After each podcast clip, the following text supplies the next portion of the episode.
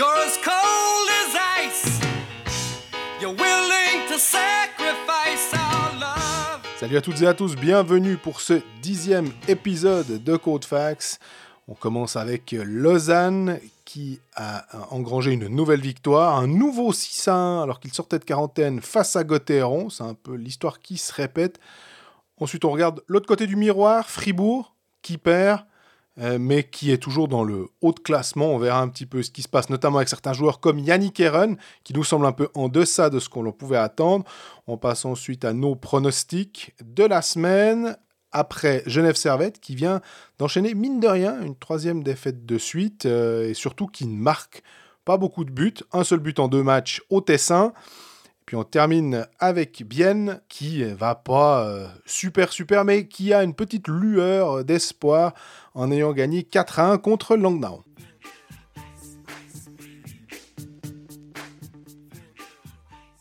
Salut Greg. Salut Jean-Frédéric de la forme? Oui, très très bien et toi? Pas mal, on n'a pas de roman en quarantaine pour l'instant. À l'heure où, nous enregistrons, c'est-à-dire mercredi matin, il n'y a pas de roman en quarantaine. J'espère que tu vas pas nous foutre la guille.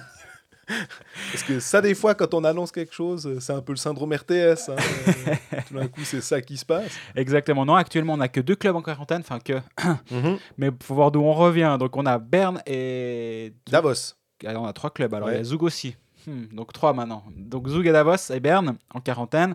Un nouveau calendrier pour le mois de décembre. On espace un petit peu les matchs. Euh, on essaie de faire tant bien que mal, mais quand même, au bout d'un moment, j'aimerais quand même qu'on arrive à une situation où deux poids, euh, une mesure. Et non euh, deux poids, deux mesures, euh, comme on a eu ce week-end. Parce que là, il y a quand même eu un cas incroyable.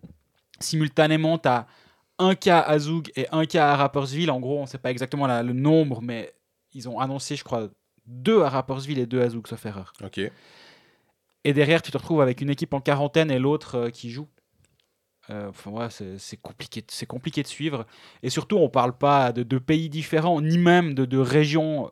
Si c'est Lugano et Genève, tu peux avoir de, de vérités totalement différentes sur le point de vue pandémique. Dans Zug et Rapperswil, je m'excuse, mais il y, a un, y a un col entre deux. Donc euh, ça va, il y a le Hirtzel à passer, puis tu es à Rapperswil. Donc euh, ouais, non, là, là, ça devient compliqué à suivre. Maintenant, c'est pas de notre ressort. On avait, j'avais dit hein, que j'essayais de ne plus comprendre, mais j'ai toujours envie d'essayer de comprendre. Toujours est-il que ça joue, ok, on va pas se plaindre. Mais euh, d'ailleurs, pour euh, Zouk, ce qui est assez, euh, j'allais dire drôle, mais c'est pas drôle du tout, mais que les joueurs qui ont déjà été touchés par le Covid lors de la première quarantaine, eux, il n'y a pas de problème, ils sont pas à l'isolement. Ils estiment qu'effectivement, bah, vu qu'ils l'ont eu, c'est ok. Donc finalement, même au sein du club, on n'a pas les mêmes restrictions pour les gens. C'est ouais, c'est un peu bizarre et on aimerait bien que tout ça soit derrière nous, peu importe les questions des médecins cantonaux, mais que on puisse finalement retrouver un championnat euh, normal, euh, avec public si possible, mais même si c'est sans public, au moins sans quarantaine. Exactement, mais on tend vers une nouvelle forme de normalité. La Willy Fuchtlin, monsieur calendrier, qui doit être l'employé de l'année à, à Suisse Ice Hockey, hein, de loin, de très très loin même, nous a sorti un nouveau calendrier. C'est drôle, il devait sortir lundi. On m'avait dit la semaine passée, lundi 13h, nouvelle communication. Dans le week-end, il y, a des équipes qui partent en quarantaine. Je me renseigne pour savoir euh, à quel moment il sort ces calendriers. Ouais, alors écoute, on va peut-être attendre un peu parce qu'il est en train d'en refaire un. Je dis, ah, mais si on, on va jamais s'en sortir en fait de cette histoire. Mais bon, toujours est-il qu'il est là. On va jouer les mardis et les vendredis. Ouais. Plus de matchs le samedi jusqu'à fin février en théorie, au 20 février, tu, tu me disais avant qu'on enregistre. Euh, et le samedi devient un peu une date de rattrapage pour replacer des matchs. Comme on a vu un peu ces derniers temps, il va falloir être flexible. Et ben, espérons que cette solution soit la bonne. Si une équipe est en quarantaine, ça, impacte moins de matchs. Donc finalement, ça peut, ça peut aussi simplifier la, la planification de Willy Clean. Et on espère peut-être qu'en février, il y a des, spectateurs de retour dans les patinoires. Et donc, à ce moment-là, tu peux remettre un peu plus de matchs au calendrier si besoin, rattraper d'autres. On voit qu'en Grande-Bretagne, enfin en Angleterre, la Première Ligue commence euh, avec des spectateurs en début décembre. Donc, un peu partout, c'est en train de gentiment se, calmer. Et donc, les gens reviennent dans les, stades. À voir si chez nous, on va, on va revenir euh, à la patinoire avec des spectateurs bientôt. En parlant de patinoire, de match, euh, on en a eu euh, un, bah, on était les deux. Il y a vraiment eu un match Non, il n'y en a pas eu, c'est vrai. pendant, on va dire quoi, pendant le premier tiers, même malgré le résultat, il y a quand même eu un, non, match. Je suis d'accord, je suis d'accord, il y a eu match. Euh, Lausanne, donc on va commencer par Lausanne qui est sortie de quarantaine et qui est bien sortie de quarantaine avec un, 6-1. Ils, avaient, ils étaient entrés en quarantaine avec un 6-1 contre Fribourg. Ils sortent de quarantaine avec un 6-1 contre Fribourg. Je pensais jamais qu'on pourrait dire ces phrases-là. normalement, ça n'a pas tellement de sens, surtout si on se rappelle de ce qui s'est passé la saison dernière où Fribourg avait battu Lausanne à surprise. Et euh, là, on a eu un. Ben, on, en parlait après le match, euh, les deux. On se disait, si à 2-2 après 20 euh, minutes, il n'y a pas de quoi crier au scandale. Puis on avait même, je te disais même, ouais, puis le 2 pour Lausanne était presque un peu généreux. Tu disais, ouais, finalement presque. Parce que pendant, allez, quoi, ouais, 15, 15 bonnes minutes, Fribourg méritait mieux, méritait de marquer. Bah, jusqu'au début du deuxième, même au début du deuxième tiers, Fribourg revient très fort dans le match. Il y a eu un shift qui a duré une éternité et demie pour Lausanne. Vu que Lausanne changeait à l'autre banc, ben, ils n'ont pas pu changer. Fribourg a, pu tourner toute sa ligne et rester dans la zone offensive. Là, tu dis, ça va être compliqué. Fribourg revient très très fort. 23-54, Gibbons 4-0. Ben, c'était le même scénario qu'au début du match en fait. Fribourg qui a poussé et à la première possibilité, Lausanne a marqué. Bah, au bout d'un moment, euh, alors Fribourg a poussé, a été présent en, zone offensive, a tourné en zone offensive, s'est créé quelques occasions, mais à part ça, Fribourg domine, mais Fribourg n'est pas ultra tranchant. Lausanne l'a par contre été alors terriblement tranchant. C'est juste tranchant.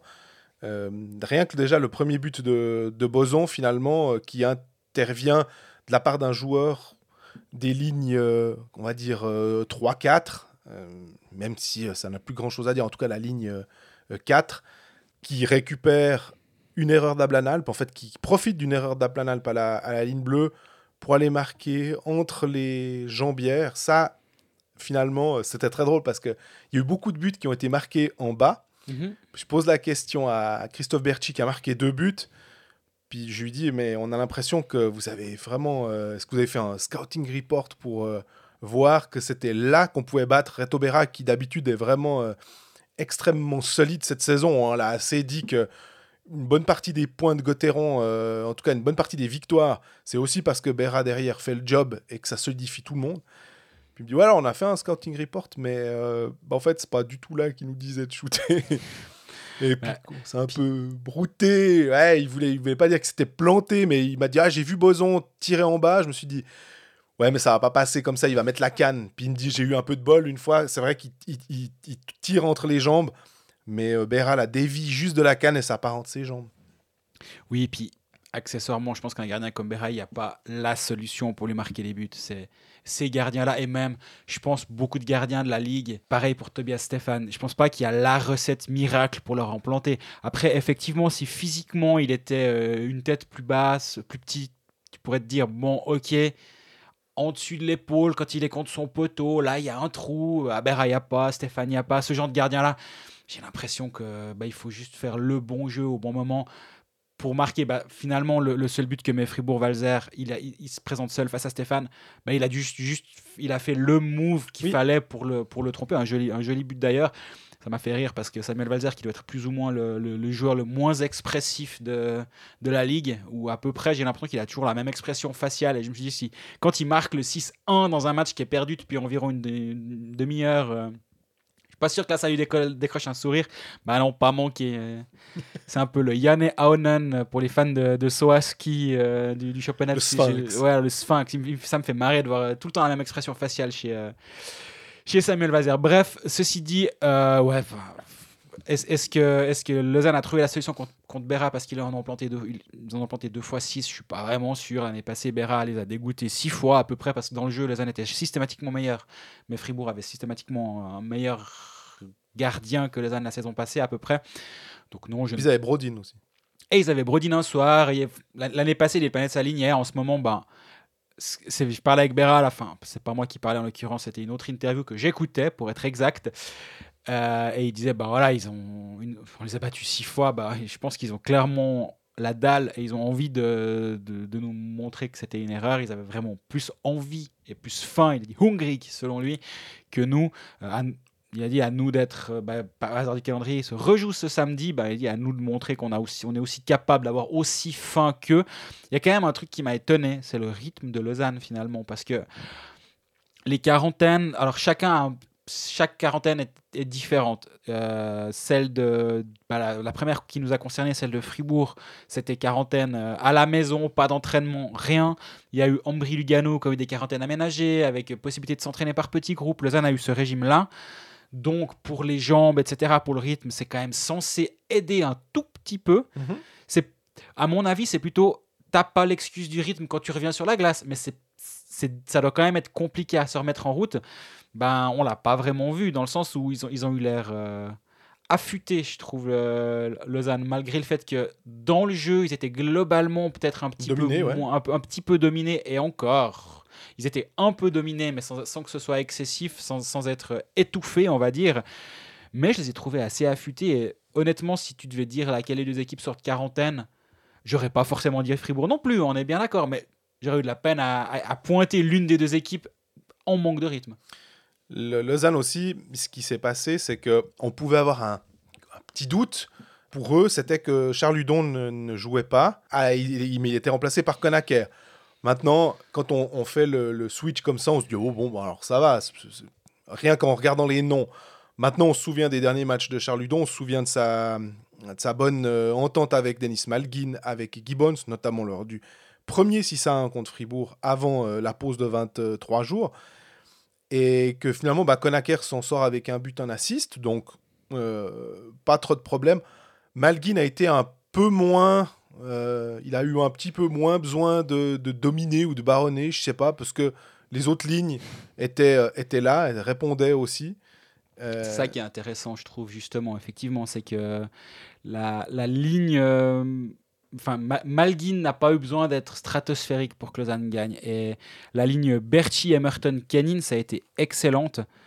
Et Emerton, on en a déjà parlé à ce podcast, mais quand il va falloir sortir un, cinquième étranger euh, de l'alignement, moi je trouverais difficile de sortir quand Emerton parce qu'il est, il est systématiquement euh, bon, je trouve. Et Gibbons, ça dire juste. Ouais, aussi.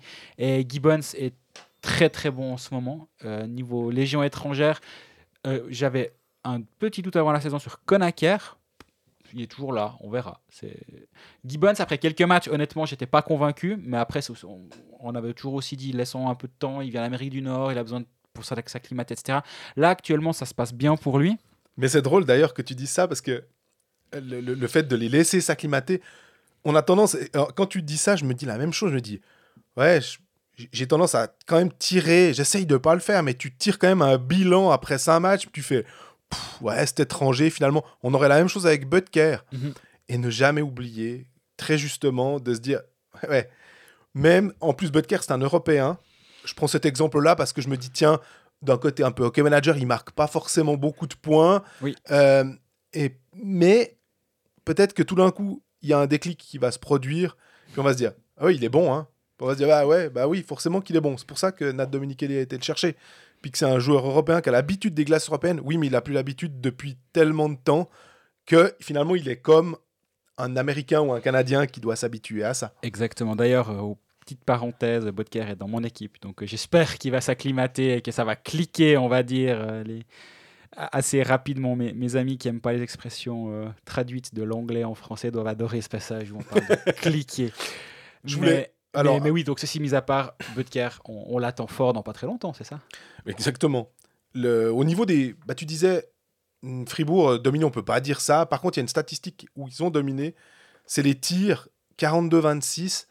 Après, euh, tu l'as aussi très bien dit, périphérie, les tirs, on va pas parler de tirs alibi, mais ça veut pas tout dire. C'est clair que si on, on, regarde simplement cette statistique sans la mettre dans le contexte, ah, mais c'est incroyable comment ils ont fait pour perdre 6 à 1 alors qu'ils ont dominé au shoot.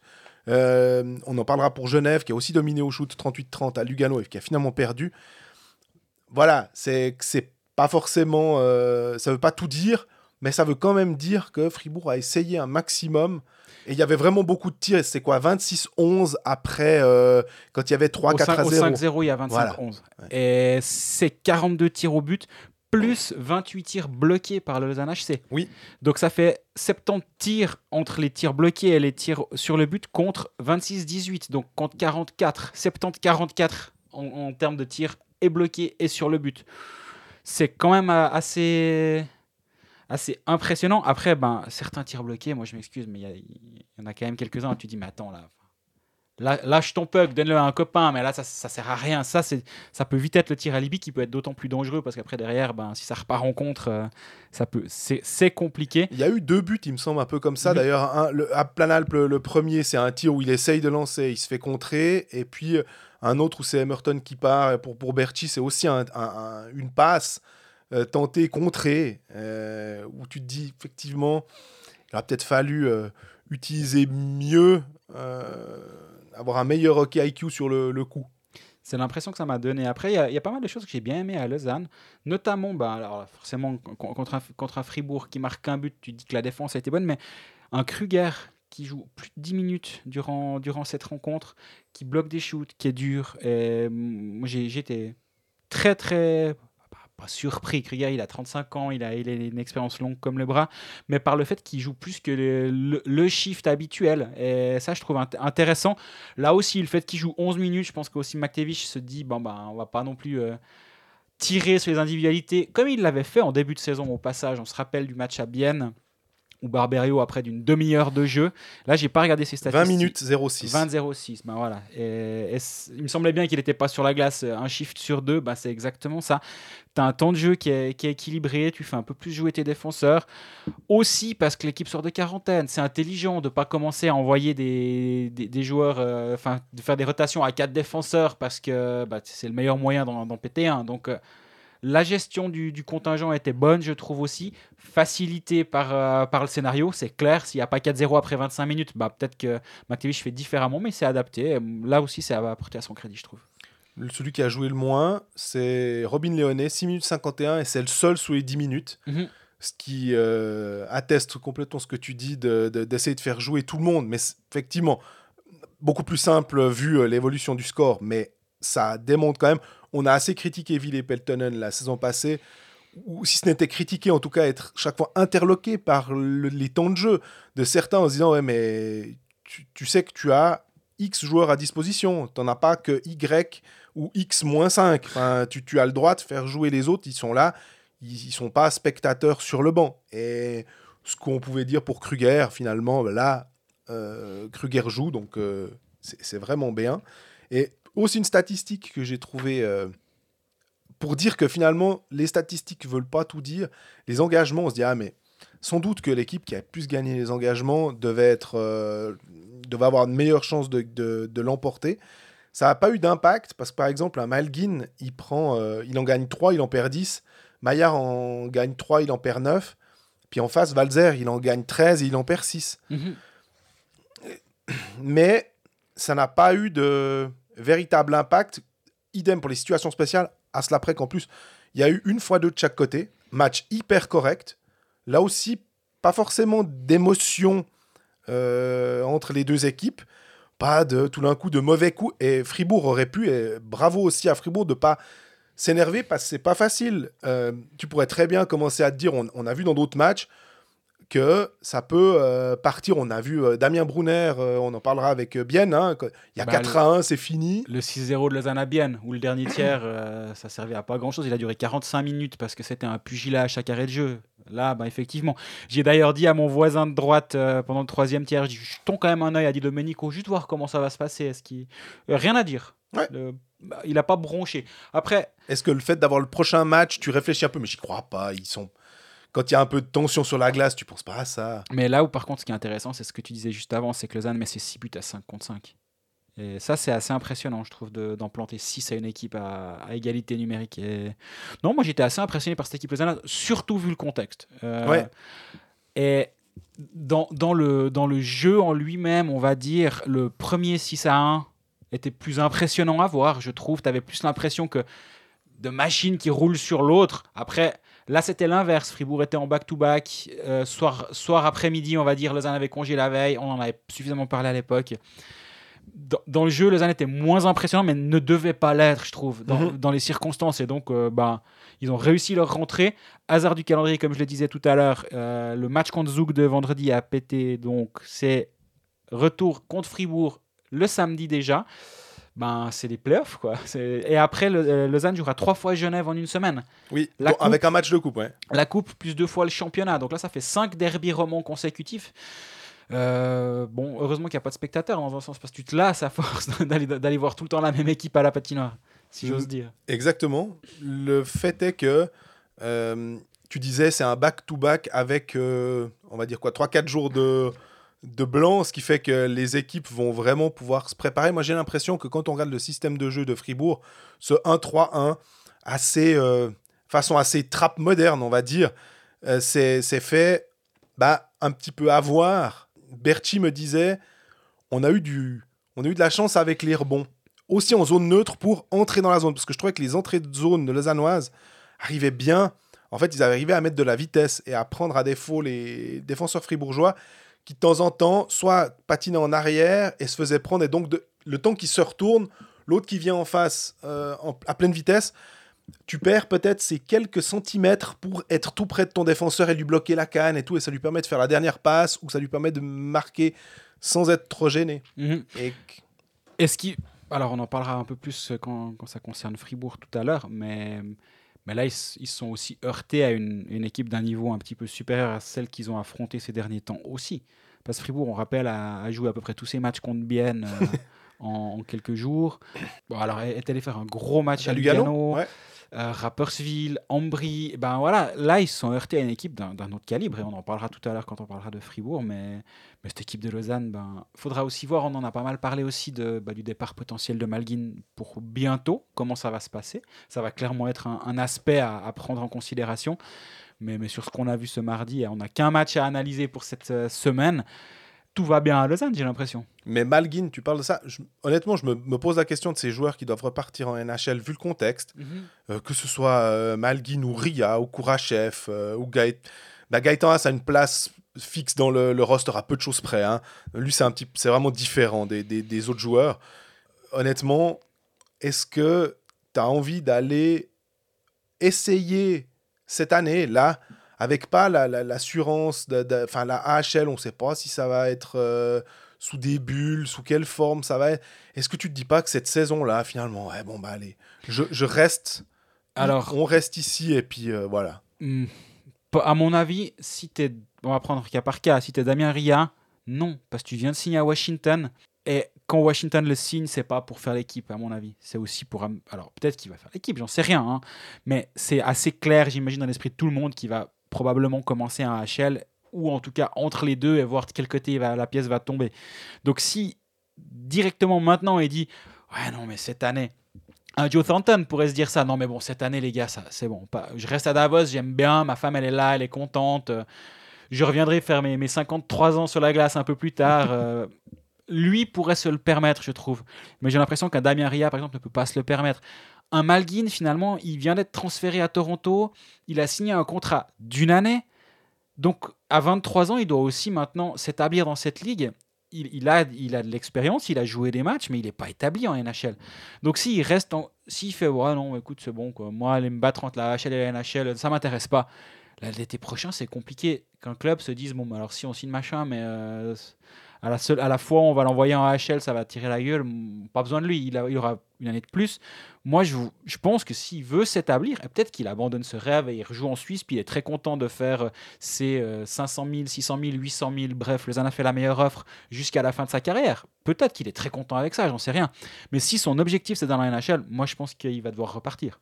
Parce que moi, je me dis simplement, c'est ici, tu joues, tu as l'assurance de jouer, tu as l'assurance d'avoir des grosses minutes. Et vraiment, on parle de tous les joueurs qui sont là parce que c'est tous des renforts. Donc, euh, ils sont Mhm. tous dans les deux premières lignes. Puis après, tu peux aller là-bas, puis en fait, tu vas faire un camp. Bah, déjà, tu dois passer par des quarantaines, tu dois faire des camps euh, pour finalement, après, avoir assez peu de, de récompenses euh, d'une certaine manière. Là, au moins, tu sais que tu joues Ouais, ici. mais je l'entends, mais c'est aussi cette, cette étiquette qui a collé à la peau des Suisses toutes les années. Bien hein. sûr, mais cette année, elle est vraiment tellement particulière. Oui, mais moi j'ai quand même l'impression qu'à un moment, le, petit Suisse qui est content d'avoir son confort, puis il dort tous les, tous les soirs à la maison, puis hein, peut-être la maman qui lui fait les tartines, etc. Ben oui, on, il faut qu'on s'en départisse aussi un peu, et je pense que c'est maintenant, c'est aussi là finalement. Est- Est-ce que vraiment les. Il a- ben, c'est quoi C'est le Finlandais de, de Montréal qui a été rappelé déjà. il est- Kanyemi, ouais. voilà, et je, je savais que j'aurais estropié son nom, donc je l'ai volontairement pas dit, qui a déjà été, renvo- qui a déjà été rappelé. J'ai l'impression qu'à un moment, la discussion, elle- est-ce qu'il y a... Alors, je lis pas tous les médias suédois et finlandais, on est d'accord, hein, j'écoute pas les podcasts suédois non plus. Mais est-ce que vraiment ils se posent la question? Oh, moi je suis content d'être à Luléo, et puis oh, puis oh, ma maman me fait tartine, puis j'ai envie de rester là, et puis. Non, enfin, je sais pas, au bout d'un moment, si tu veux jouer en NHL, tu as 23 ans, ta carrière, elle est. On, le dit suffisamment souvent d'ailleurs que la carrière d'un joueur, elle est courte. Bah alors, tu perds une année. Est-ce que vraiment tu as envie de la perdre cette année? Je parle de Malguin, je parle de Ria, je parle de Kourachev. C'est un peu les mêmes cas de joueurs qui sont pas établis dans la ligue. Ouais. Moi, à la limite, si un Yosi était revenu ici, puis il dit écoutez, les gars, moi, j'ai pas envie de ça, la bulle, ça m'intéresse pas, j'ai un contrat de 6 ans, bah, cette année, tant pis, je, je reste à Berne. J'aurais pu l'entendre, mais, mais pas alors, pour un joueur drôle. qui n'est pas établi. C'est c'est l'inverse. Je, je me dis qu'avec un joueur qui a comme ça, il, il y a tellement, euh, il a tellement d'importance pour sa, sa franchise que sa franchise dit ouais non mais en fait on va pas tellement même te donner le, le- tu, tu reviens puis en fait il se pose même pas la en question. l'occurrence, ils l'ont pas laissé partir, on est bien d'accord. Voilà. Mais moi, il y a cet aspect.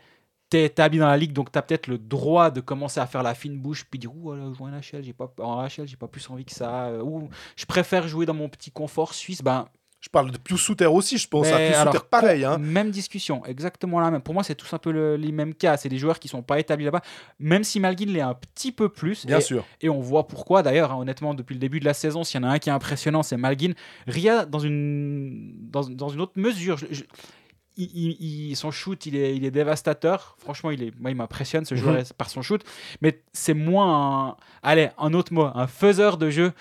c'est c'est mo- c'est moins un playmaker qu'un Malguin qui est impressionnant quand il a le puck. Tu, tu dis, ouais, non, mais il a le puck les 5 prochaines secondes, ça sert à rien d'aller à 5, à 5 mètres de lui, de toute façon, tu lui prends pas. quoi. Donc. euh, Malguin m'impressionne beaucoup plus visuellement que, que les autres. Kourachev, je l'ai un tout petit peu moins vu, je peux moins juger.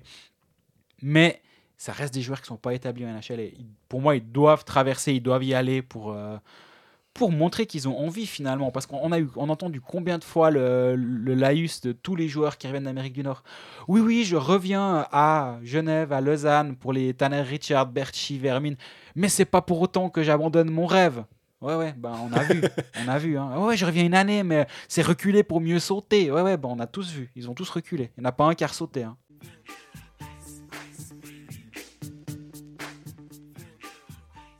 Alors on regarde l'autre côté maintenant du miroir euh, avec euh, Fribourg qui, alors si on, je sais pas si on a déjà beaucoup parlé du match de, de Lausanne, on a quand même aussi mentionné forcément Fribourg.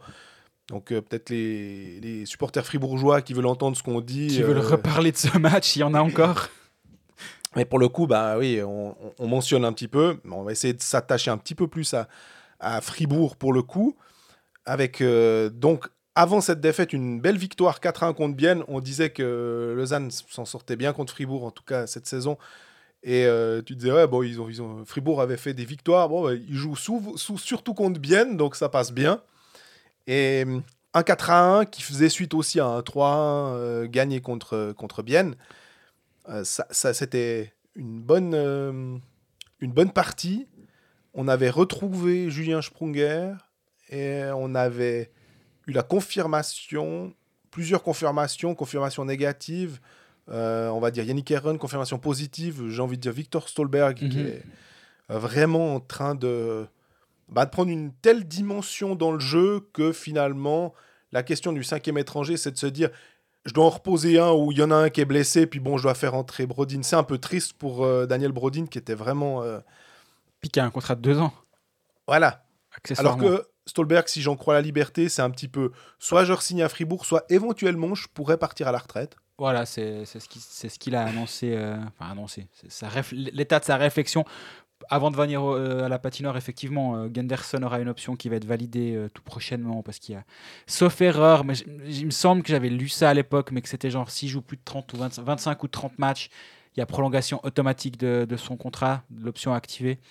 Euh, Brodin a un contrat, euh, Dernay est en fin de contrat et Stolberg est en fin de contrat. Di Domenico est encore sous contrat, donc il resterait une place. Je vois pas Fribourg partir avec 5 étrangers une année de plus. Euh, Surtout avec les crédits Covid, machin. enfin, c'est- ouais. compliqué où ça se fait au détriment d'un joueur suisse, puis au bout d'un moment, est-ce que tu préfères pas euh, À moins qu'ils changent les, les règles des étrangers. Dès la saison prochaine, non, ça va arriver en 22-23 apparemment cette discussion-là, enfin cette euh, Ouais. mise en place, mais pas la saison prochaine, non, ce serait trop tôt.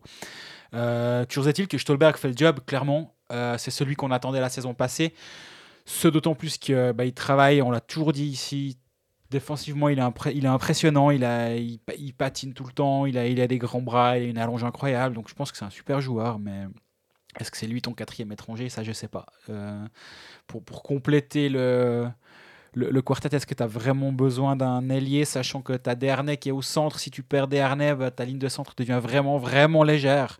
À mon avis, que ce soit Desharnais ou un autre joueur, le, le quatrième étranger sera plutôt un centre que Stolberg. Mais d'ici là, beaucoup de- d'eau va couler sous les ponts. Revenons au match. Donc, oui, bah, Sprunger remarque des buts. Ça faisait longtemps. Euh, J'ai l'impression que tu sais, c'est un peu le truc. Tu te dis, quitte à ce qu'il y ait une défaite, on s'en fout. Quand tu es supporter fribourgeois, tu te dis, au moins, Julien Sponger a remarqué. Non, mais, c'est- mais on parle quand même d'un type qui a 325 goals en euh, première division. 325 goals. Je sais pas si on se rend compte. 324 assists, si ma mémoire est bonne. hein. ouais, ouais. J'a- J'adore le ratio d'avoir quand même Il est tout le temps à 1-1. lui, Mais c'est que tu- impressionnant. Ouais, mais c'est là que tu vois quand même que d'avoir autant de buts que d'assists, c'est ça, ça, me- ça me fascine. C'est quand même le, le- sur la liste, c'est le cinquième. Si je dis pas de bêtises non plus, il doit y avoir devant lui Peter Jax, Gilles Montandon, Roman Weger et Jörg Eberle. On parle donc de quatre monstres de l'histoire du hockey suisse. Et lui, il vient, c'est un peu le Mont Rushmore, mais lui, il vient et il, fait clairement partie de cette catégorie-là. On peut aussi dire quand même, sans faire injure aux quatre joueurs précités, que c'était quand même sans doute un petit peu plus simple de marquer des buts à cette époque. Il y avait quand même des défenses qui étaient plus ouvertes. C'est fantastique, hein, c'est magnifique ce qu'ils ont, ils ont tous fait, mais je pense quand même que la dureté du sport, le- le fait est que maintenant d'arriver à, à- faire des, des- gros chiffres, on le voit avec Omar, avec Genève aussi, quand tu es, capable d'arri- d'arriver à quasi deux points par match, ouais, alors c'est pas soutenable, hein, mais euh, alors qu'avant, des gars qui étaient à deux points par match, c'était ah, c'était relativement normal. Ouais, bah d'ailleurs, euh, il est à deux points d'égaler le record de Slavikov de, du nombre de points de, dans l'histoire, enfin du joueur là qui a le plus de points dans l'histoire de Fribourg-Gotteron. Fribourg l'a fait en 10 matchs, euh, Gobikov l'a fait en 10 matchs. hein. Et il disait justement, euh, Julien Sponger à la fin du match, il disait oui, il faut, faut remettre les choses dans leur contexte. Moi, j'ai plus de 700 matchs. Lui, il l'a fait en 200-300 matchs. quoi. C'est c'est pas la même. C'est pas la même portée ce qu'ils ont réalisé eux à leur époque. Les, les- ils mettaient Bikov et Komutov dans, le, dans la même phrase. il faut. Que, que- oui, que, que ce que lui est en train de réaliser, même s'il a- il a parlé, il serait évidemment honoré d'avoir un jour ce record, mais que il, il peut pas il trouve que c'est pas comparable et je, l'entends effectivement assez, assez clairement aussi. Euh, par contre, alors Julien Sponger à Lausanne, c'est pas là qu'il a. tu sais qu'à un moment, je me suis dit, le pire, c'est que s'il fait ses deux points à Lausanne, le 6-1 et le 6-2, tu dis, ah, il va égaler le record de Bikoff sur un non-match, en fait. Enfin, Ouais. Sur un, un non-demi-match, on va dire, vu que c'était plié à la mi-match. Et non, non, non, vraiment pas. Avant les buts euh, lausannois, il a eu des occasions, mais il n'a pas marqué. D'ailleurs, il a eu une grosse occasion dans un angle hyper fermé. Euh, elle n'était pas simple à mettre. Enfin, je pense que le taux de, réussite du but, compte tenu de l'angle, déjà d'arriver à le mettre dans le cadre, euh, c'était plus facile pour, entre guillemets, pour Stéphane d'aller la chercher que de, pour Sponger d'aller la mettre. Mais elle était cadrée. Et c'est là où tu vois toute la force du, du buteur qui est quand même capable, dans un angle comme ça, de la placer dedans. Et euh, ces deux derniers matchs, euh, Sprunger a été replacé à l'aile de Dilemnico et Schmidt à la place de bah, Yannick. Ouais. Yannick c'est c'est le fantôme depuis bientôt 10 matchs maintenant. Il a été excellent sur euh, les 4-5 premiers matchs. Tous les Lausannois qui daignent écouter la partie sur Fribourg diront Bah ouais, c'est normal, c'est Yannick Eren, on connaît. C'est 4-5 excellents matchs, puis après on le voit plus. C'est un peu ça, non? Ouais, c'est, c'est- mais c'est comme il y a eu des joueurs à Fribourg où les supporters fribourgeois, et la même chose avec des supporters genevois, peuvent dire Ah, Cody Almond, ah, mais on sait, ce joueur-là, vous verrez, il est comme ci, comme ça. Puis on, on a toujours tendance à se dire Oui, alors bon, vous êtes gentils, les supporters, euh, restez supporters, puis euh, on- les, les grands vont discuter, puis on verra et tout. Puis finalement, mine de rien, il y a quand même une trame qui se dégage. C'est c'est assez fou, en fait. C'est très juste quand euh, tu parles de Allemande. Quand Allemande est parti de Genève à Lausanne, tu avais l'impression que les deux euh, fanbases, on va dire, étaient contentes. Genève parce qu'ils avaient plus Cody Allemande et Lausanne parce qu'ils avaient Cody Allemande. Puis tu dis, mais en fait, vous parlez tous du même joueur, puis il y en a qui sont contents de le voir partir, d'autres le voir arriver, on comprend pas tout. Et je crois que maintenant les Lausannois, qui étaient peut-être contents à ce moment-là, j'en ai connu, j'en avais parlé avec certains à cette époque-là, ils ont aussi compris peut-être pourquoi les jeunes voix en avaient un petit peu marre de Cody Allemande. Et là, je pense que les Fribourgeois doivent commencer à se dire Ok, on voit, on voit pourquoi à un moment il était quasi meilleur compteur de la ligue et aussi pourquoi euh, Lausanne ne lui a pas donné autant d'argent, n'a pas estimé qu'il valait autant peut-être que ce que Fribourg a estimé. Voilà, c'est plus dans ces... la réflexion que nous on va se poser, c'est se dire effectivement on sait à peu de choses près euh, on a une fourchette de ce que les, joueurs ont reçu, on va dire. Puis c'est peut-être là que nous, on se dit, tiens, ils sous-performent par rapport à ce qu'on peut attendre. Maintenant, euh, Allemande a une, une, saison et puis un petit bout de saison euh, avec Lausanne. Donc on peut tirer quand même, on peut commencer à tirer un bilan. Pour Yannick Herren, c'est peut-être un petit peu, euh, un peu tôt, même si c'est un vétéran dans l'imagerie qu'on a du, du, joueur de hockey de, son âge, puis que normalement il devrait quand même être capable. Il était mis dans de bonnes conditions en plus. Hein, en plus, euh, en plus. Tu peux te dire que, ouais, mais bon, t'as as, vu le centre que tu mets, t'as vu euh, la paire défensive qu'on a derrière, je dois revenir, je dois back-checker et tout. Là, on a assez loué le travail de, de Di Domenico et de, de Schmidt au début, mais il n'y a pas que Aaron, il y a aussi Schmidt qui a voilà, marque un petit peu le pas. Dit Domenico, on sait ce qu'on avait, on sait ce qu'on a et on voit ce qu'on ce qu'on a. On voit ce que Christian Dubé a vu en lui. Il n'y a pas de problème, il est là. Ouais, il, a ce pourquoi il a payé. Mais il peut pas tirer une ligne non plus tout seul. Il faut quand même que les deux autres euh, et entre guillemets, j'en veux plus. J'en veux pas, hein, mais j'en veux plus à Yannick Heron qui lui doit produire. Euh, il est là pour ça et peut-être qu'aussi il se pose beaucoup de questions parce qu'il se dit oh, mais je dois produire. Parce qu'au début de saison, quand euh, Julien Sprunger peinait à trouver le fond du filet, euh, Yannick Heron marquait des buts, puis on se disait ah bah voilà, on peut se permettre Fribourg gagne. Pourquoi? Il n'y a pas besoin d'avoir Julien Sprunger qui continue à marquer son but réglementaire ou faire son demi-point ou son X points par match, parce que Yannick Heron est là pour, mhm. euh, pour le faire. Et c'était parfait ça, J'adore quand un plan se déroule sans accroc. C'était ça. C'était pour ça qu'il était là comme ça. Un va un petit peu moins bien, il est repris par un autre. Si tout d'un coup Eren va moins bien, c'est Sprunger qui reprend. Pas de problème. Là, en ce moment, bah ouais, je me dis pour Christian Dubé, quand tu dois euh, essayer de remonter des joueurs, il a réussi à le faire avec Sprunger. Il se posait la question comment faire pour redonner un peu à Sprunger, comment faire pour redonner un petit peu quelque chose à Bikoff? À un moment, euh, il il n'est pas magicien non plus. Il peut pas, ça doit venir des joueurs. Je Bien dire, sûr. Il, peut pas en remonter un par ligne, quoi. Complètement. Puis là, c'est un peu le cercle vicieux pour Yannick Eren parce qu'il était mis dans de bonnes conditions et ne performait pas. Donc, est-ce que entre les, entre les deux oreilles, ça devient un peu compliqué? Je peux clairement l'imaginer. Rétrograder à la place de Sprunger qui, qui vient lui dans la deuxième ligne. Euh, Eren à Lausanne était à côté de Bikoff et sur la même ligne que Bougro sans faire injure à quiconque, bah, c'est pas la même chose que d'être avec Di Domenico qui va, qui va te, te mettre en, lumière à chaque shift à peu près. C'est plus difficile, donc mentalement c'est plus compliqué d'aller sur la glace avec deux joueurs un tout petit peu moins forts ou moins dominants, ou face à des lignes peut-être un peu un peu plus fortes, ou peu importe les match-ups là, bah, c'est ce qui est un peu arrivé à Lausanne. Moins d'occasions, trois tirs de, euh, deux cadrés, mais moi, j'ai pas vu Yannick Eren du match, ou très peu vu Yannick Eren. Ben, ben voilà, c'est vraiment le cercle vicieux. Et, comment faire pour euh, faire en sorte qu'il se, se relance? Est-ce qu'à terme, euh, Christian Dubé va l'enlever du powerplay Il n'y a eu qu'une occasion à Lausanne, on peut pas, on peut pas juger là-dessus. Il a joué 39 secondes sur les deux minutes, mais il n'a il, pas eu l'occasion de se mettre en valeur à ce moment-là à voir, mais c'est clairement un des, problèmes avec euh, lesquels doit composer euh, Christian Dubé. À la fin du match, il nous disait quand même, ouais, mais bon, euh, si on m'avait dit qu'après 12 ou 13 matchs, on jouait à la tête du classement, moi j'aurais trouvé ça fantastique. J'aurais déjà trouvé ça fantastique. Donc, faut pas peindre en noir à la suite de cette défaite non plus, mais il y a deux trois petits, deux, trois petits points qui sont un peu embêtants. Ouais, c'est alertant. En fait, on, a une notification, on va dire. C'est que faire avec avec cette situation-là. Elle n'est elle est, elle est pas évidente, mais c'est beaucoup plus simple d'avoir une situation pas évidente. Comme tu disais, hein, quand tu joues le haut du classement, plutôt que quand tu te retrouves dans une situation similaire à celle de Berne, par exemple, où là aussi, ils ont des joueurs qu'on s'attend à voir produire. Euh, je prends le cas de Simon Moser, euh, où tu te dis, euh, ok, en plus c'est capitaine, ça va pas tellement.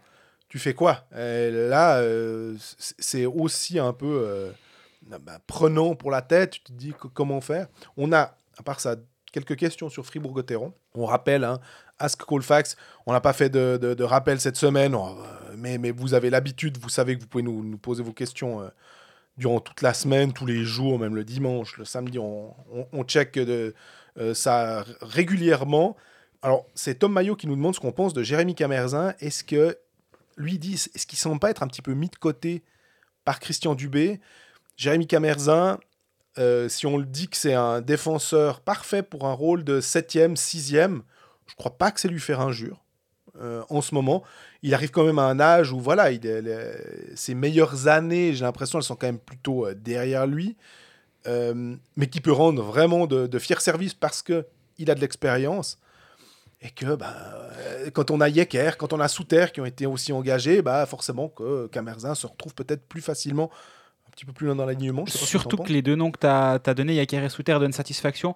Euh, Souter n'a pas été extraordinaire dans les deux défaites contre euh, Lausanne, les deux 6-1. En même temps, quand tu es dans une défense qui en prend 6, tu n'as pas l'air très, très malin, forcément. Mais, mais globalement, euh, moi j'aime bien ce qu'il apporte depuis qu'il est là, Dave Souter. Donc euh, ça prend. Surtout les derniers matchs, je trouve d'ailleurs. Hein. Exactement. Et ça forcément, ça utilise, ça prend des minutes de, jeu à un autre défenseur, en l'occurrence un Jérémy Kemerzin qui est 7 Si tu ajoutes à ça, il y a David Abicher qui commence gentiment à être un petit peu plus intégré, je trouve. Il a donné du power play le, match précédent contre Bienne. Alors, Question aussi. Ah, bah, je savais pas. De Tom Maillot, ça va un petit peu de pair avec la question sur Camerzin. C'est pour ça que j'ose t'interrompre. C'est oh, bah, est-ce qu'Ebicher prend gentiment le rythme de la National League? Et puis encore une question sur est-ce que Mauro Jörg nous a convaincus? Mais pour David Bah, justement, ouais. Alors moi, j'ai quand même cette impression qu'un David Abicher, gentiment, t'as plus le le comment dire le, sourire figé ou te dire qu'est-ce qui va se passer avec Ebicher non il, il fait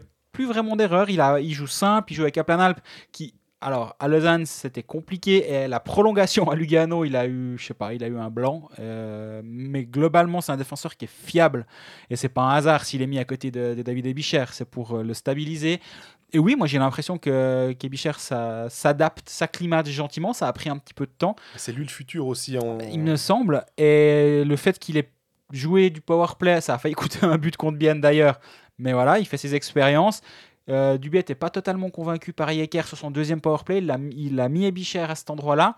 Là aussi, petite alerte OK Manager, ça peut être utile pour ceux qui ont encore des transferts, s'il y en a. Avec toutes ces quarantaines, on en a bientôt plus, j'imagine.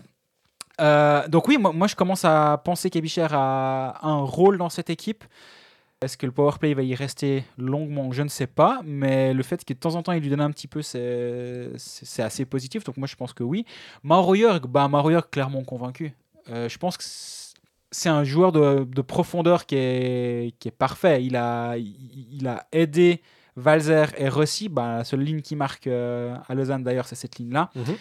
Et il a, il a rempli un trou que. Enfin, il a rempli un poste où Fribourg avait besoin, à savoir un, un attaquant supplémentaire. Et accessoirement, c'est quelqu'un qui a de la vitesse, qui défend bien. Il a un nombre de, de shoots bloqués qui est vraiment impressionnant, Maro Jörg. Il joue en box-play, il joue, il joue bien à 5 contre 5, il crée de, l'attaque.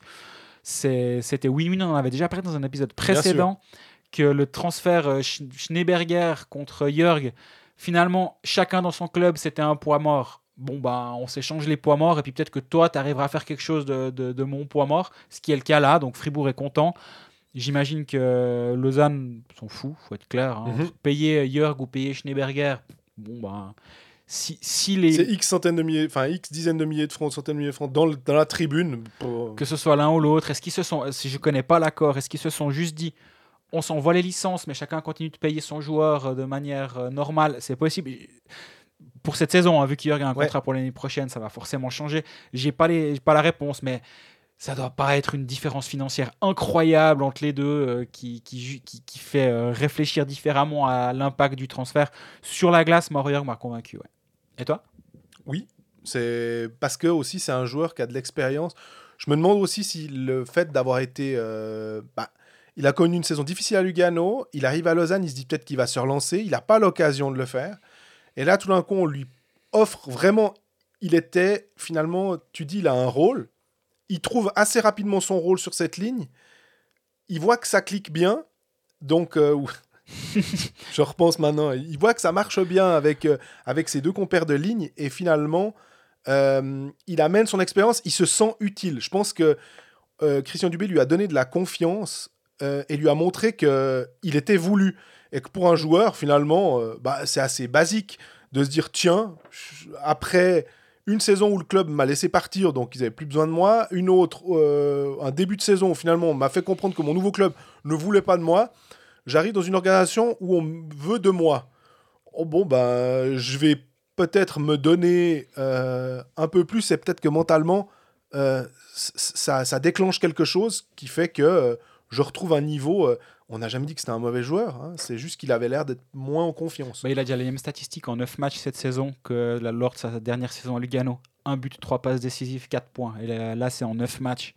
Ça fait à peu près du un demi-point. Donc, contre 39 euh, avec Lugano. Mais effectivement, c'est un joueur qui a eu des saisons. Alors, la saison à 29 points, elle date. Hein, en 15, et encore, en 15-16, c'était pas non plus euh, avant la guerre.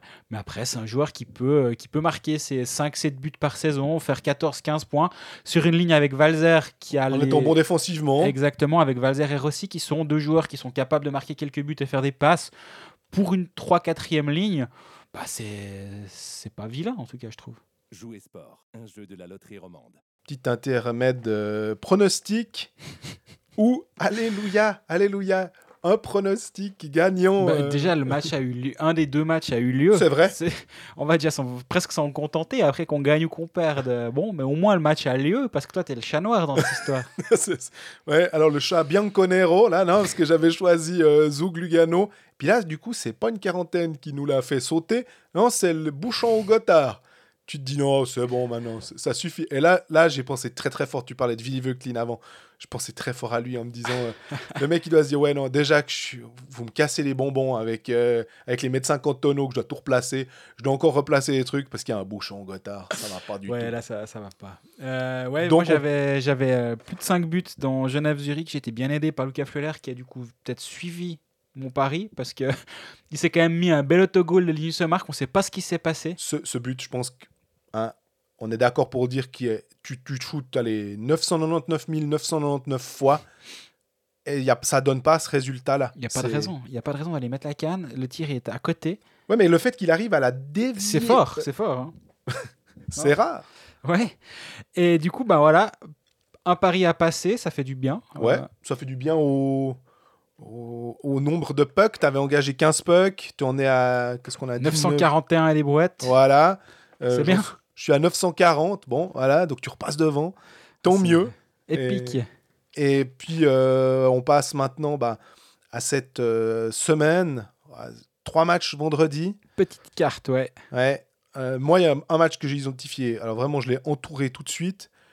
Du coup, je suis confiant. Du coup, je pense que je vais me la ramasser parce que je vois ce Genève Servette Rappersville et c'est pas, on sait que Rappersville c'est pas une équipe de branquignoles, c'est une vraie équipe de hockey. Ils vont pas venir la bouche en cœur à Auvernais.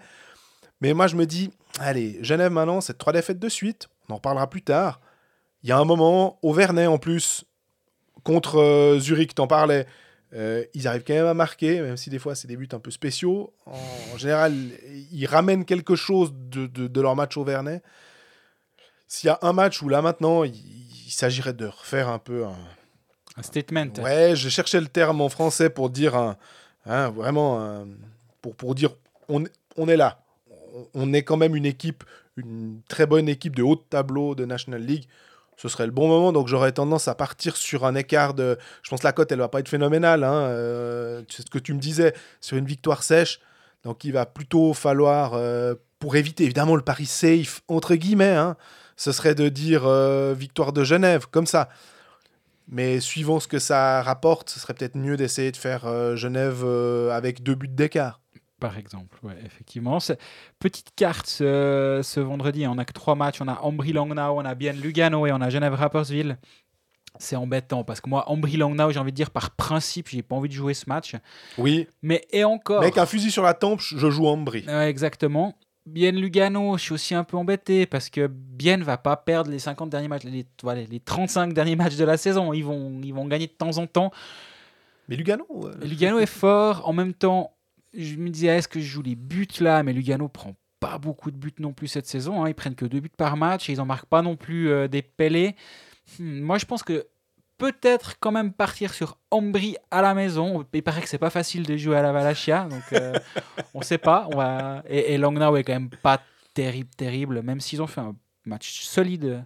Ah, solide. Ils ont été pas, pas ridicules à Zurich mardi soir. Faudra voir la, les cotes. Est-ce que je joue Ambry? Est-ce que je joue même Ambry avec handicap, mais un peu moins de mise? C'est aussi des choses que j'aime bien faire des fois. C'est de dire, bah, on, tente le handicap, une cote un petit peu plus intéressante. Mais c'est ça, puis c'est notre, indice de confiance, ça va être dans notre, mise, dans notre nombre de pucks aussi. Ça indique notre mise de confiance. C'est clair que euh, là, pour euh, moi, j'aurais tendance à vouloir mettre euh, pas mal sur euh, Genève, Rapperswil, mais c'est à mes risques et périls. Exactement. Donc, ouais, soit, ce sera soit Ambry, je pense, quand même à la maison, même si c'est pas un match facile. Ambry-Langnau, ça donne pas envie de parier. Tu te dis, C'est ça. Euh, Genève Rapperswil, t'es dessus, donc euh, je trouve aussi. Peut-être que je me mettrai aussi, hein, mais je pense pas. Aussi parce que je me méfie de Rapperswil. Genre, J'ai toujours la voix de Vukovic qui me- dans, dans un coin de la tête qui me dit Mais euh, vous nous sous-estimez. Euh, toute la saison passée, vous nous avez sous-estimé. Je l'entends. Donc, et Genève est pas terrible en ce moment. hein. On en parlera tout à l'heure dans la partie Genève.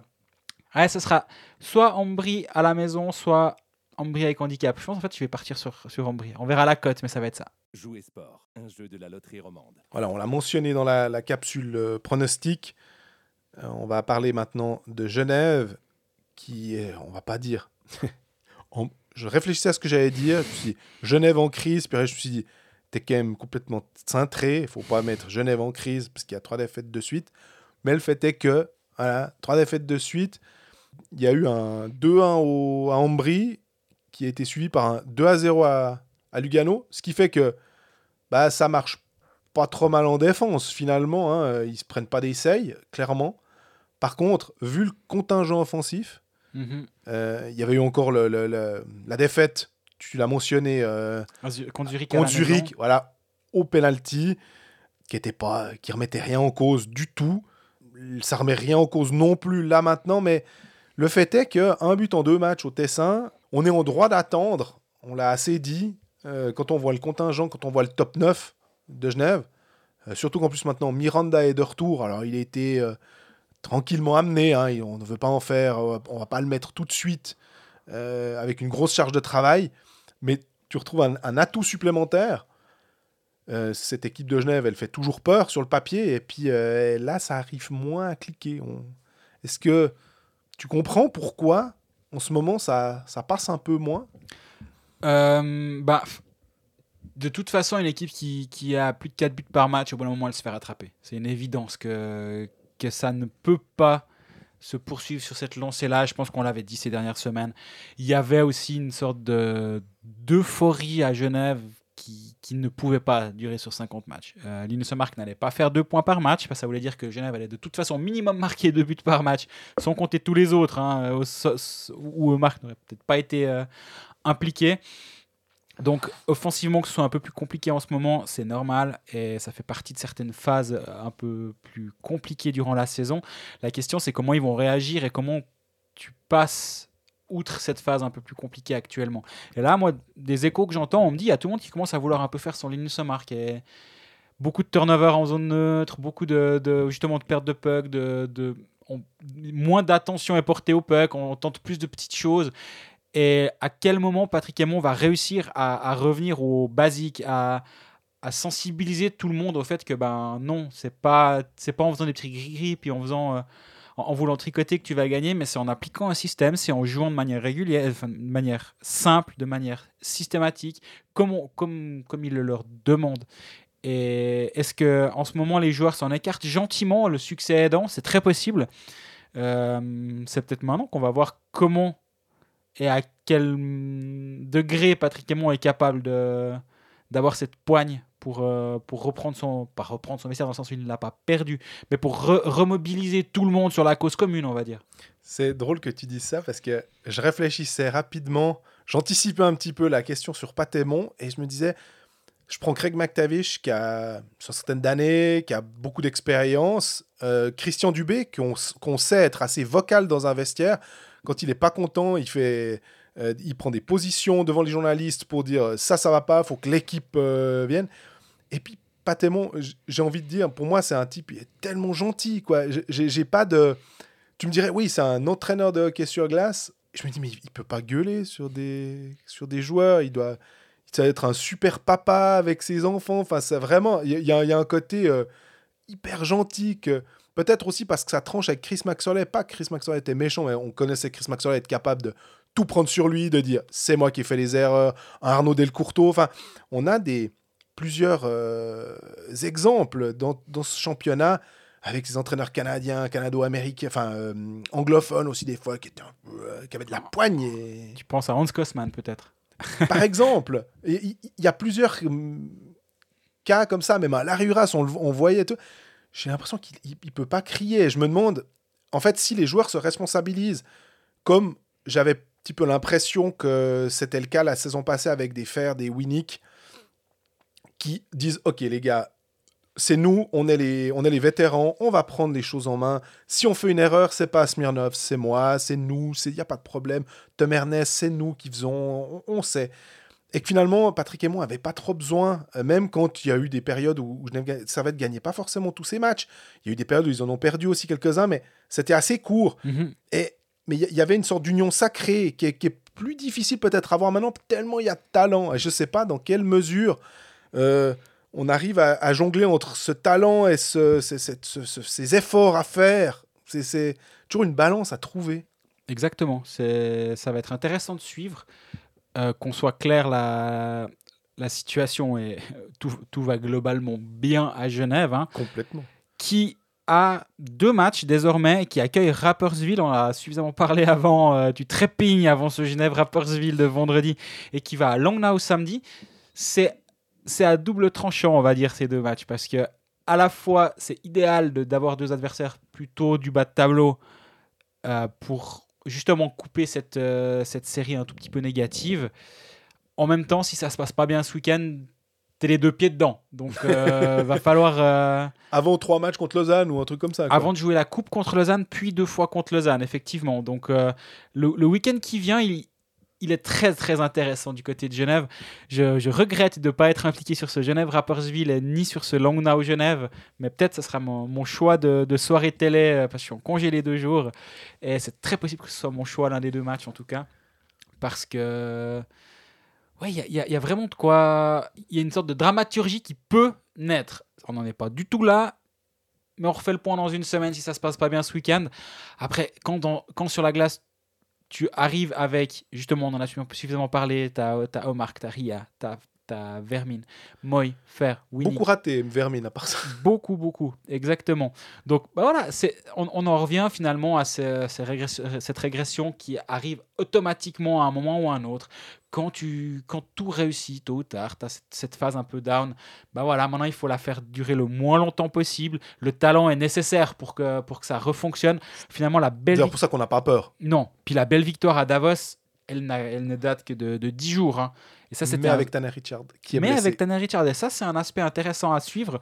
Richard blessé pour 3-4 semaines. Damien Ria qui pourrait peut-être bientôt s'en aller si les deux sont, ne sont plus là. Alors tu me diras, Moy avait été engagé pour remplacer Ria poste pour poste à terme. Euh, Miranda revient donc peut remplacer poste pour poste Moy. Donc là, ce, domino-là, ça fonctionne. Au centre, est-ce qu'un Smirnov ça va prendre plus de place parce que Tanner Richard n'est pas là C'est très possible. Mais Richard, c'est un peu rageant parce qu'on en disait du bien la semaine passée. Il faisait une une bonne, euh, une bonne partie de saison, disons un bon début de saison. Et là, il y a un coup d'arrêt. Ouais, à, voir. Smirnov a joué de centre de la troisième ligne avec Arnaud Ria et Noah Rod. Là, bah, ton, ton, top 6 devient très dense et après, ça, ça se... c'est un petit peu moins profond, on va dire, actuellement. Donc, euh, au, leader, comme tu disais avant, justement, au Winnick, au fer, à ces joueurs-là, peut-être de, de resserrer les boulons. D'ailleurs, c'était, je crois, contre Ambry, si je dis pas de bêtises, ils ont pris toutes les pénalités sont venues des étrangers. Et il y a eu un, geste qui était vraiment pas beau. On n'en a peut-être pas assez parlé euh, sur les, différents plateaux. Je sais pas, c'est vrai que j'ai pas regardé MySport pour le coup. la charge de Tom Ernest sur euh, Noël Trisconi. Ah, J'étais sur le plateau, on en a parlé. Ouais. Dans le back-check, on en a pas mal parlé. Et là, elle est, elle est moche. Puis c'est un peu dommage parce que Tom Ernest, on, je sais pas si on l'idéalise, mais en tout cas, c'est un, tellement un joueur qui a pas besoin de faire ça. Il, il est tellement. Ouais, moi je suis mitigé alors. Parce Mhm. que il, il se fait couper par sa lame, par sa, par sa visière, Trisconi, il- à mon avis. C'est pas, c'est pas le coup, il paye, c'est une coupure, je pense. Et Trisconi, c'est un petit joueur. Alors tu me diras, Tom Ernest doit le savoir, c'est une évidence. Mais il n'y a pas de volonté de toucher la tête, il n'y a pas d'extension du corps. Moi, et d'ailleurs, il n'y a pas eu de- pas eu d'enquête ouverte. Moi, moi, je le vois pas comme un vilain geste. Ce... Mais je, je respecte que tu, tu penses l'inverse. Mais je suis. Non, moi, j'arrive pas à voir ça comme un mauvais geste de la part de Tom Ernest. Je... Comme tu ne vois pas un mauvais geste de la part de Trabert sur Tom Ernest euh, euh, mardi soir. Alors, si je dois faire un, un classement de la- laquelle des deux est plus vilaine que l'autre, je mets celle de Trabert avant celle de Tom Ernest. Mais Trabert, il prend 2 plus 10, euh, charge à la bande. Tom Ernest tombe dans la bande, il y a, la tête ne touche pas la bande. Il vient fort et je suis pas sûr que ce soit nécessaire, effectivement. Après, euh, j'ai pas vu d'enquête ouverte pour le moment, ça peut clairement encore arriver. Mais, mais non, là, là aussi, ben, ça va. Moi, je, je suis pas choqué par cette scène en tout cas. Si on prend le match contre Lugano, euh, j'en parlais quand euh, on était sur Lausanne-Fribourg avec le nombre de shoots qui était clairement en faveur de Fribourg, hein, 42-26. Là, on est à 38-30. Genève a quand même bon danger. Quoi.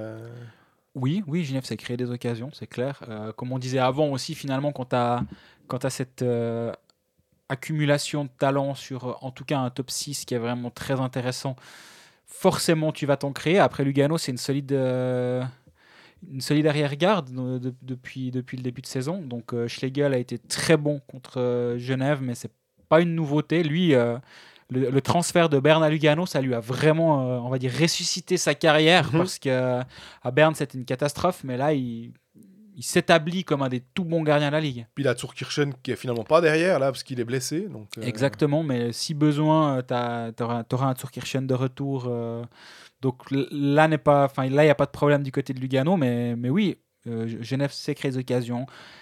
Ah, mais moi, je trouve qu'il y a quand même beaucoup de pertes de puck. Et, et je trouve, il- en, anglais, on dit careless, je sais pas comment dire. euh, le, le- ils, donnent moins, ils font moins attention au puck que- que- qu'en début de saison. Et je trouve que ça, c'est le point sur lequel je, je trouve que- qu'il faudrait mettre l'emphase, on va dire, pour Ouais. Pademont. C'est de bah, protéger le puck. Parce que les engagements, ils étaient là, ils les gagnent. euh, Il y a tout pour bien faire, mais sauf si tu perds euh, tous tes pucks en, en, en zone neutre et, et en entrée de zone offensive. Enfin, je, pense, je pense vraiment que ça, c'est le point, le point le plus important à Genève, à mon avis, en ce moment. Parce que je, Lugano qui est bon euh, défensivement, bon bah tu n'arrives pas à marquer de but, ok. Mais le truc c'est que ça fait suite au match contre Ambry, où là c'est un petit peu plus embêtant, surtout qu'Ambry était venu gagner au Vernet, donc tu pouvais t'attendre. Ou finalement Genève, c'est ce qu'on avait dit, hein, là ils se sont fait un petit peu avoir, je crois que c'était ça faisait suite au 8 à 1 et tout, on dit oh là, ils vont les écraser, ça, ça va être facile. Peut-être qu'eux-mêmes se sont un peu trop cru que ça allait être, enfin un peu trop cru que ça allait être facile.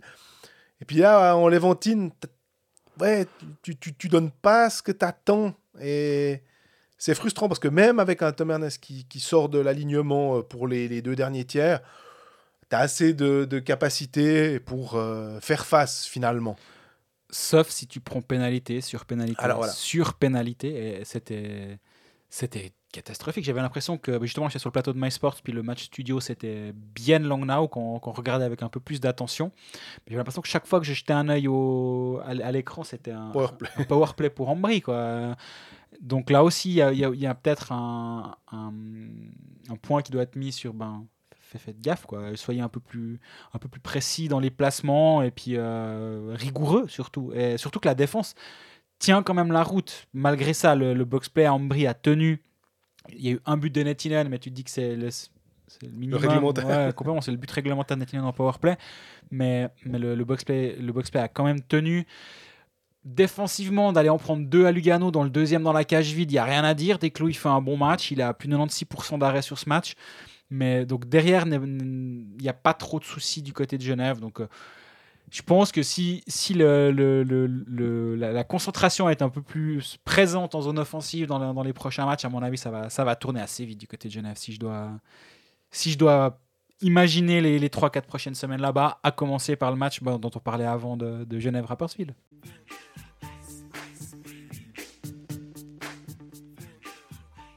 Termine avec Bienne. Série de une victoire consécutive pour Bienne. Contre Langnau. C'est. Ah, on va dire que c'est le. Il faut prendre. Il n'y a, a- Ouais, a c'est- rien à jeter. En ce moment, il faut rien jeter. Surtout que ça faisait suite à des, des défaites contre Fribourg. Euh, Bienne ne veut plus jamais jouer contre Fribourg maintenant de cette saison. Ça tombe bien, il joue euh, le 5 décembre, je crois. Mais c'est où? Parce que, attends, est-ce que c'est de nouveau à la BCF ou est-ce que c'est à la Euh, Tissot? non, c'est à la Tissot Arena cette fois. Voilà, peut-être que ça va changer quelque chose, je sais pas. J'espère en tout cas pour BN euh, qu'ils vont réussir à, à offrir un, un autre spectacle parce qu'au-delà du score, c'est que c'est un peu pénible. hein. Ils, ils ont de la peine à, à déjouer le, système de, de Fribourg. Euh, par contre, contre euh, Langnau, bah, voilà, c'est passé. Jamais facile de gagner contre Langnau. Non, alors après, Bien a quand même eu un, un petit coup de pouce du destin en début de deuxième tiers-temps. Il y avait 0-0 après 20 minutes.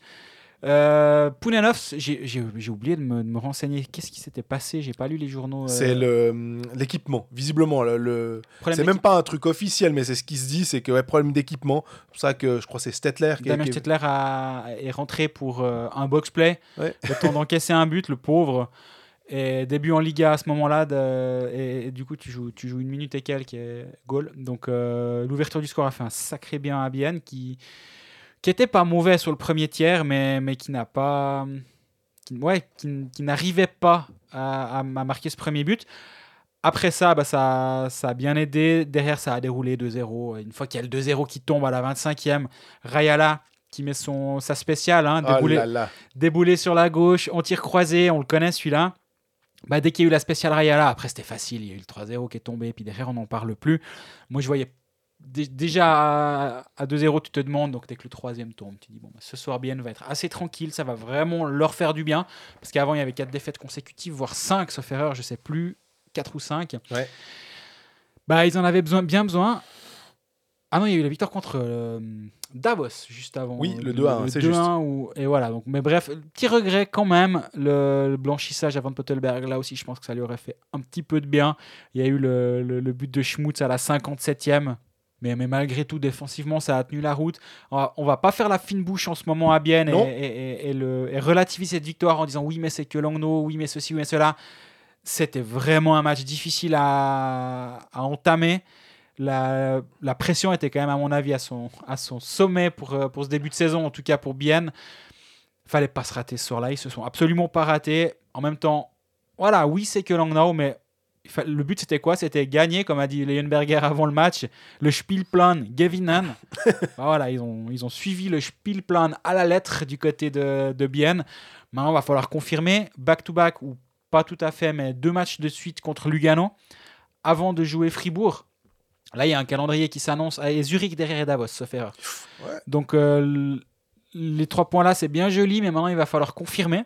Ouais, c'est Lugano, Lugano, Fribourg, Zurich, Davos. Avant le 15 décembre et le premier match, on va dire, euh, un peu moins compliqué à la maison contre Ambry et encore. Et Donc, encore, ouais. donc là, euh, il y a une période difficile qui s'annonce. Bien doit, doit, doit montrer qu'il est capable de faire mieux que ce qu'il a fait ces derniers temps. Et moi, je reste persuadé que sur le papier, il y a de quoi faire. Après, normalement, le match sur le papier, il se gagne rarement. quoi. Et puis, euh, on a l'impression que. Tu vois, Peter Lindbaum, moi, j'en attendais beaucoup euh, à, à Bienne. Je me disais, jolie signature, c'est vraiment bien. On l'a assez dit que Mm, à à 5 contre 5, euh, c'était un défenseur ultra efficace euh, sur lequel on pouvait se reposer. Il n'y avait pas de problème avec Frick à Lausanne. Il, il formait une belle paire. Donc, tu te dis, on va bien trouver quelqu'un avec qui le mettre. Ça, il n'y a aucun problème. Et puis, finalement, on s'aperçoit que Lundberger lui fait pas tant confiance que ça. On se disait, ah, peut-être que Lindbaum en powerplay, euh, ça peut donner quelque chose. Euh, ça peut amener une certaine stabilité aussi euh, défensive. Parce que finalement, Radgeb, même si tu te dis que c'est un défenseur, tu peux le considérer presque comme un quatrième attaquant. Mhm. Mais c'est pas ce qui s'est passé. Euh, on, on a Yanis Moser sur une vague de powerplay. On a Radgeb qui, qui, qui en joue énormément. Donc finalement, Lindbaum, il est, il est là, mais il a un impact qui est, qui est pas fou parce qu'on ne lui l'utilise peut-être pas de manière à ce qu'il ait un impact fou. Quoi. Ouais, alors effectivement, le match contre Langnau au Radgeb, c'est 6 minutes 20 de power play et Moser, c'est 1,48. Donc euh, oui, Moser a eu un petit peu de, de temps en spiritu numérique, mais, mais oui, ils veulent vraiment, vraiment, vraiment que, que Radgeb lance sa saison. Et moi, je, Ça se comprend. je le hein. comprends complètement et je pense que c'est une bonne chose. Tu dois, tu dois avoir un Radgeb investi, impliqué et bon pour avoir du succès à Bienne. T'as pas de relégation en plus, donc je trouve que tu peux, tu peux clairement. dans le sens où t'as pas de risque. T'es- t'es- euh, bien, on n'a jamais pensé qu'il serait relégué. Par contre, de, de, de- d'être- embêté, d'être englué dans, des, dans, dans une phase où tu es en bas de classement, puis c'est. T'as pas le temps de faire des ajustements, alors tu as tendance à. Tu le sors pour dire, bah, on, on met quelqu'un pour voir si ça marche. Là, ils ont le temps de laisser. Surtout qu'avec 10 sur 12 en playoff, euh, il y a quand même, ou en playoff slash pré-playoff, il y a quand même de la marge euh, pour, euh, pour bien, même, Complètement. même si tu finis dixième, c'est pas dramatique. Euh, mais ouais, c'est. On parlait de dramaturgie avant concernant Genève pour le week-end à venir. Je pense que la double confrontation contre Lugano a commencé par celle de, vendredi pourra, pourra aussi donner quelques enseignements. Est-ce que ce- cette belle victoire certes contre Langnau, mais belle quand même, va, va lancer une machine? En même temps, on disait exactement, on, l'a pas dit parce qu'il n'y a pas eu d'épisode entre deux, mais on pensait exactement la même chose après la solide victoire contre Davos. 2-1 à la maison, tu prends que deux buts contre une équipe qui joue quand même, même si Davos fait un mauvais début de saison. C'est une équipe qui, en, en un soir, peut en placer 5 ou 6 à n'importe qui. Et là, ça s'est pas passé. La défense avait tenu la route. Bah, finalement, contre, euh, contre Langnau également. La veille contre Fribourg, c'était pas terrible. hein. donc, euh, bah, alors tu me diras, il on parlait de coup de, coup de pouce euh, avec Stettler. Ils en ont aussi donné un avec le patin de Fay qui donne le 1-0 à Julien Sprunger. Mais derrière, à aucun moment, l'impression de domination que Lausanne a montré sur Fribourg, bah, Fribourg l'a montré également ce soir-là sur Bienne. Ouais. Et je trouve que ça, ça, doit, ça dénote aussi une, une confiance qui était absolument pas là et, une- et finalement des automatismes qui ne le sont pas non plus. Défensivement, ils sont ils se font ils se font brasser quand même assez régulièrement et du coup c'est pour ça que ça me plaît de voir ce match contre euh, contre Langnau où ça a tenu. Il y a, il y a quelques soubresauts, il y a justement j'en parlais celui de Davos mais ah, mais voilà, c'est instable actuellement et c'est pour ça qu'enchaîner deux ou trois bonnes prestations au-delà de matchs, au-delà de victoires déjà mais bonnes prestations ça va ça devrait les aider. Il y a un point noir aussi, c'est. euh, Enfin, le point, je sais pas si on peut écrire P-O-I-N-T ou P-O-I-N-G. En l'occurrence, c'est le, le- le coup de poing de, de Damien Brunner euh, à, à l'encontre de Brenström. Fin de match, il y a 4 à 1.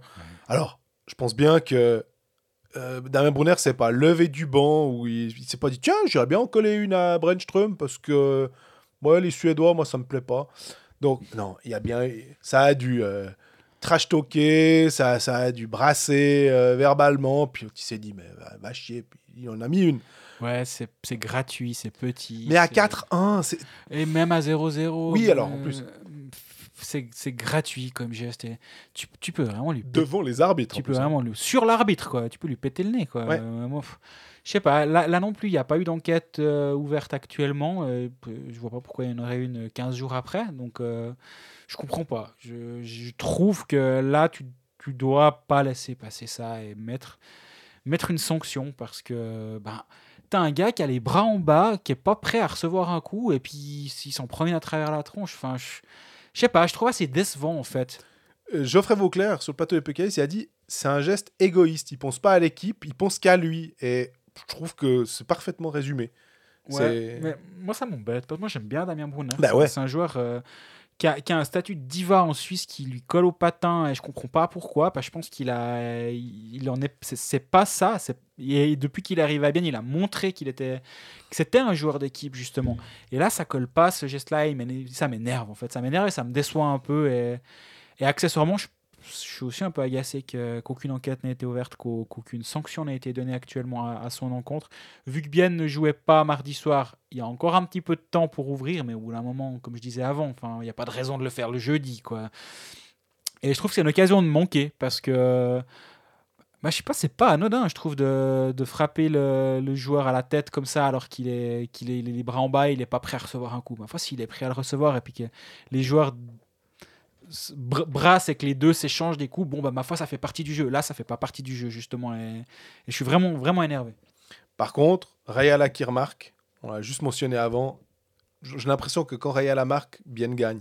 Faudrait Euh, voir la statistique, ouais. Mais je pense qu'elle doit être assez, elle doit être assez positive. tout ça. C'est clair que c'est pas du 100%, mais euh, tu, tu- tu disais ouais une spéciale Rayala. c'est vrai que quand il arrive et qu'il arme son shoot là, ça part tellement fort. Ouais. Euh, c'est- c'est c'est beau. En fait, c'est le- le- l'espèce de, de simplicité que tu peux retrouver dans le sport.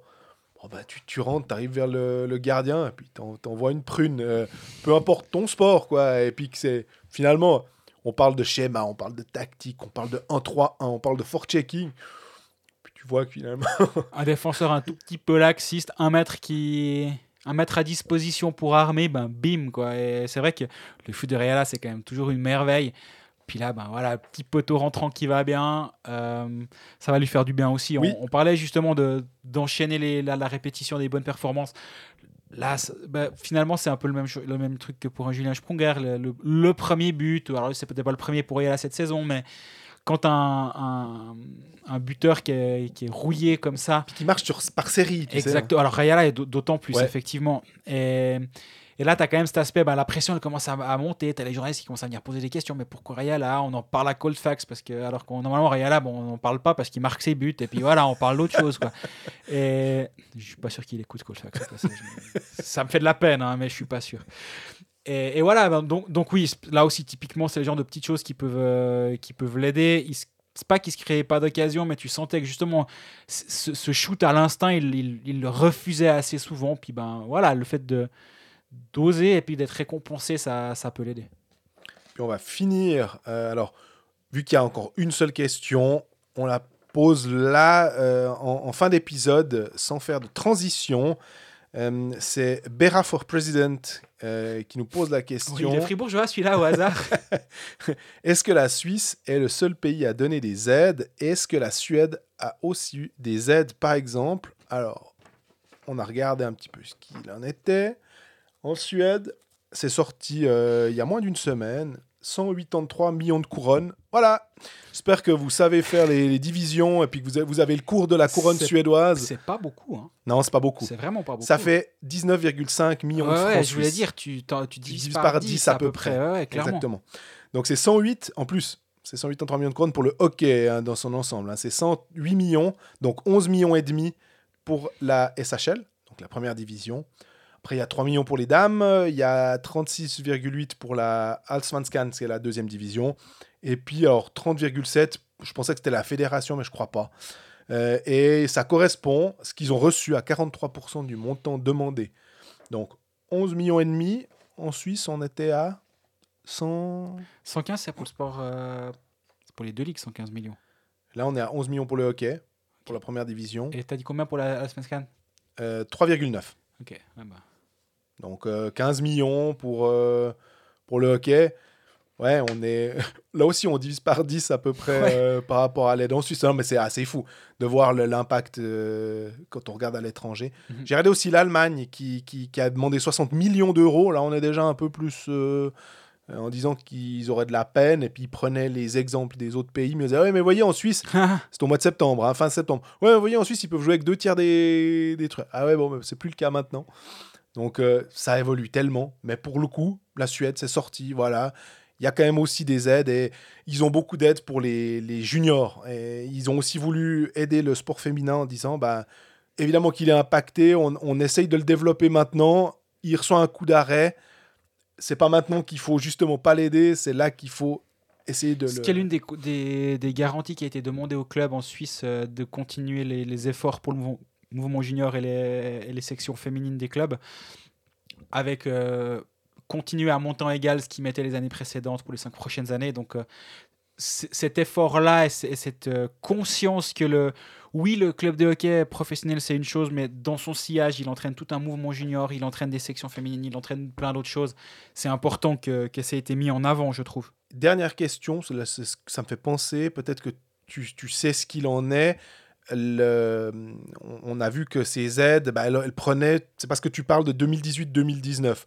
Et on sait que bah, à Lausanne, par exemple, c'est l'ancienne patinoire. On sait qu'à Fribourg, c'est l'ancienne patinoire. Puis je crois que les deux clubs étaient pas, un peu chafouins finalement de, de- de devoir compter là-dessus, puis qu'ils aient- essayaient un peu de montrer. Ah, ils ont tout de suite su qu'ils avaient aucune chance. De- Ils, ils ont aucune chance. Ah non, non, clairement. Ok. Et ça, enfin, voilà, c'est. C'est la- Au bout d'un moment, il faut prendre une décision. Et, et ça, finalement, dans, dans toutes les aides qui sont données, il y a des angles morts, il y a des gens qui vont être un tout petit peu moins aidés que d'autres, qui vont être pénalisés par la ligne à 2 euh, de l'ordonnance fédérale, machin. Ben, là, c'est clair que prendre la saison 2018-2019 pour des clubs qui ont changé de, de dimension, on va dire. Et en 2018-2019, le HC Sierre était en MySports. Ouais. Et maintenant, le HC Sierre est en Swiss League. Et, et comment ça se passe aussi? Est-ce qu'eux aussi sont impactés? Moi, quand j'ai fait l'article sur Fribourg et, et Lausanne, j'ai je me suis concentré sur la National League. J'ai pas pensé à- au cas de Sierre, mais là aussi, ça a un, ça a un impact. Bah, je sais pas. Et j'imagine que les, les- dirigeants de ces deux clubs doivent aussi être un petit peu, euh, comment dire, le cul entre deux chaises. Parce que c'est c'est le matin de Noël, puis tu ouvres ton cadeau, puis tu fais ouais, bon, bah, ouais, c'est la PS4. Bon, c'est déjà pas mal, mais j'aurais pas bien aimé la 5. Et, et j'imagine, tu dis, bon, bah, ok, vous, Meilleur exemple ever. vous, vous nous aidez, super, c'est une bouffée d'oxygène incroyable. Puis en même temps, ben oui, mais ça correspond pas à ce qu'on a besoin actuellement. Donc euh, je comprends, je comprends la situation pour ces dirigeants qui, qui doivent pas savoir comment gérer euh, cette- ce cas. Et, mais c'est pénalisant pour les deux clubs, pour nos deux clubs romans euh, qui, qui ne vont pas recevoir autant que ce qu'ils espéraient actuel, enfin selon leur nouvelle. Euh, leur nouvelle, comment dire, Nouveau vie, situation, ouais. voilà, un nouveau train de vie le- les revenus escomptés pour cette saison qui ont, qui ont quand même sacrément changé et d'un côté et de l'autre.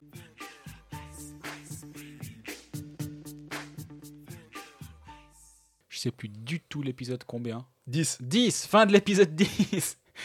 Donc, euh, bah, merci de nous écouter, toujours aussi fidèlement. Ça nous fait très plaisir. On est toujours con- content de répondre à vos questions sur les réseaux sociaux. Le hashtag AskCallFax sur Twitter, Facebook, Instagram. Vous pouvez nous écouter sur SoundCloud, YouTube, Spotify. On est présent un petit peu partout.